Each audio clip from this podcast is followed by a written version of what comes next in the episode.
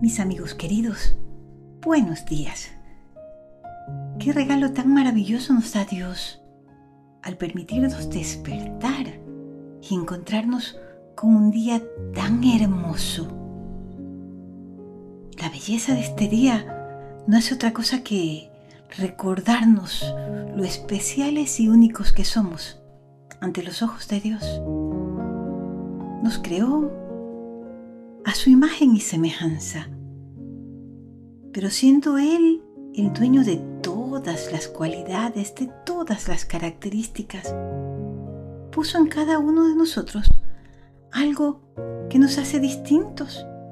Porque qué aburrido sería este mundo si todos fuéramos exactamente iguales, ¿verdad?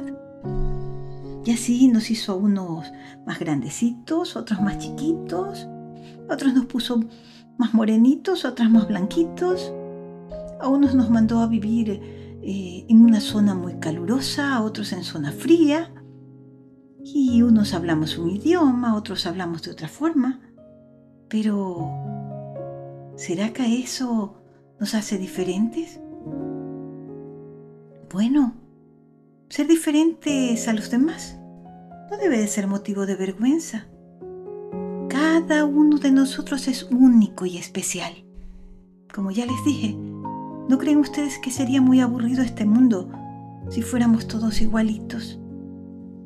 Externamente somos diferentes es nuestro deber aceptarnos y respetarnos, sin importar dónde hayamos nacido, ni nuestro color de piel o raza. Recordemos que todos somos iguales a los ojos de Dios porque todos y cada uno de nosotros fuimos creados por amor, con amor y para amar. Hoy les traigo un cuento que es muy conocido. Seguro que ya lo han escuchado, pero luego de haber eh, puesto atención a esta introducción que le hice al rayito de luz de hoy, creo que lo van a ver y lo van a percibir de una manera distinta. El rayito de luz de hoy habla de no violencia. ¿Qué es no violencia? La suma de todos los valores puestos en funcionamiento. La verdad, la rectitud, la paz y el amor juntos hacen la no violencia. ¿Y el subvalor de hoy? ¿Saben cuál es? Valoración y esa valoración habla de bondad, habla de respeto, de aceptación, de conocimiento. Qué importante es conocernos y saber lo valiosos que somos.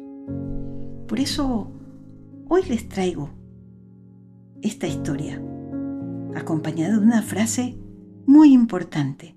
Pónganle atención y dice así. La medida de lo que somos es lo que hacemos con lo que tenemos. La medida de lo que somos es lo que hacemos con lo que tenemos. ¿Y qué tenemos? ¿Casa, carro, zapatos? No, ¿qué tenemos? ¿Qué cosas importantes realmente tenemos?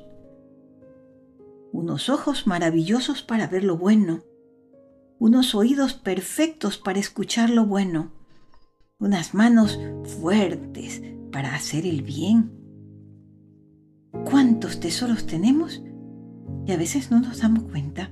Bueno, ya lo sabemos hoy y vamos a interpretar mejor, de la mejor manera, este lindo cuento, que a pesar de ser tan antiguo, sigue siendo una fuente de mucha enseñanza. Con ustedes, el patito feo. Y dice así, en una hermosa mañana de verano, los huevos que había empollado la mamá pata empezaban a romperse uno por uno.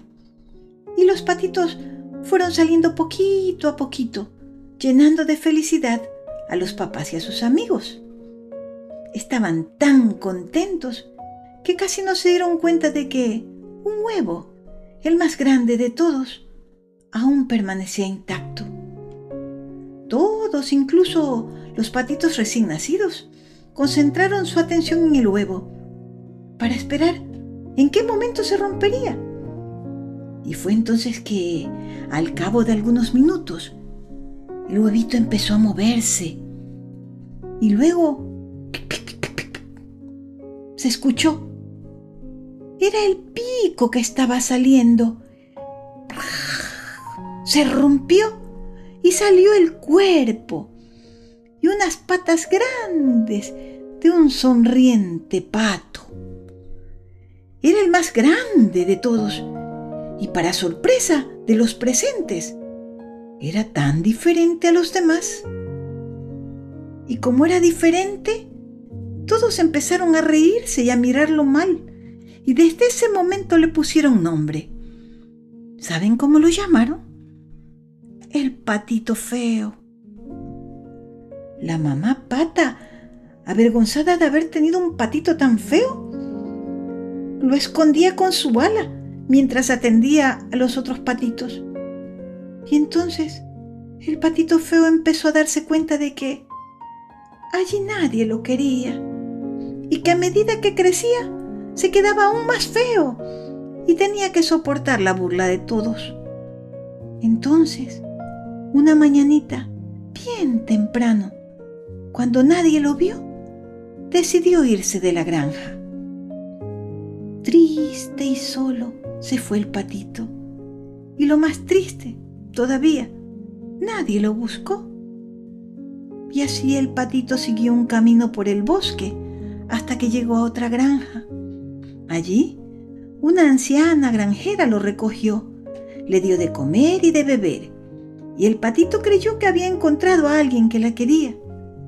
Pero al cabo de unos días se dio cuenta de que la señora solo quería engañarlo para que se engorde y hacerlo un plato de comida. Entonces, el patito, en cuanto pudo, ¿qué creen que hizo? Salió corriendo de esa granja y siguió su camino. Pero resulta que llegó el invierno. ¿Y con el invierno qué creen que llegó? El frío, el hambre y también los cazadores. Pero los cazadores no andaban buscando un pato tan feo, pero igual lo pasó tan mal muy mal. Sobrevivió igual hasta la llegada de la primavera. Y los días empezaron a ser más calurosos y el campo a llenarse de color. Entonces el patito empezó a animarse otra vez. Y un día, al pasar por un estanque, vio unas aves hermosas, las más hermosas que jamás había visto. Eran elegantes, delicadas y se movían como verdaderas bailarinas por el agua. Entonces, el patito, aún triste por su forma y por la torpeza que tenía, se acercó a una de ellas y le preguntó si le permitían bañarse también en ese estanque. Y eran cisnes, y uno de ellos le contestó, pues claro que sí. ¿Cómo no vamos a permitirte si tú eres uno de los nuestros? le dijo el patito, admirado. ¿Cómo? ¿Cómo dices que yo soy uno de los vuestros? Yo soy feo y torpe, todo lo contrario de vosotros. Y ellos le dijeron, ¿pero cómo? ¿No sabes quién eres? Vamos, mira tu reflejo en el agua del estanque y vas a ver que no te engañamos.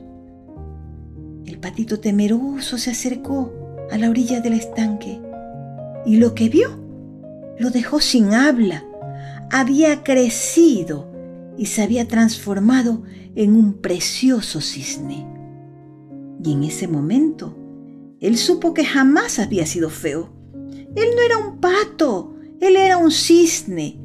Y así, el nuevo cisne se unió a los demás y sabiendo quién era, pudo vivir feliz para siempre. Colorín colorado, este cuento se acabó. Pero yo pregunto, ¿cuántos vamos por la vida creyendo que somos patitos feos? Sin darnos cuenta de lo bellos, buenos y valiosos que somos. Nunca dudemos de nuestro valor. Dios nos creó a su imagen y semejanza. Por lo tanto, no debemos de avergonzarnos de lo que somos. Más bien, debemos darle un buen uso a lo que tenemos para que lo honremos y le agradezcamos por todo el amor que puso al crearnos. ¿Ya te diste cuenta de lo hermoso y valioso que eres? Pues bueno, me alegra mucho que así sea. Este rayito de luz hoy nos ha traído mucha, pero mucha sabiduría. Y nos ha traído el regalo más grande, ese de invitarnos a tener más conciencia de quiénes somos.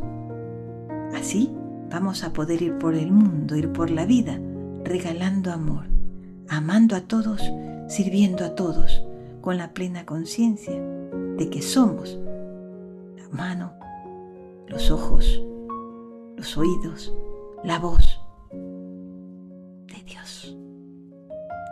Les mando todo mi amor y confío en que mañana nos podremos encontrar nuevamente aquí con un nuevo rayito de luz. Los amo. Hasta mañana. Claro, si Dios quiere.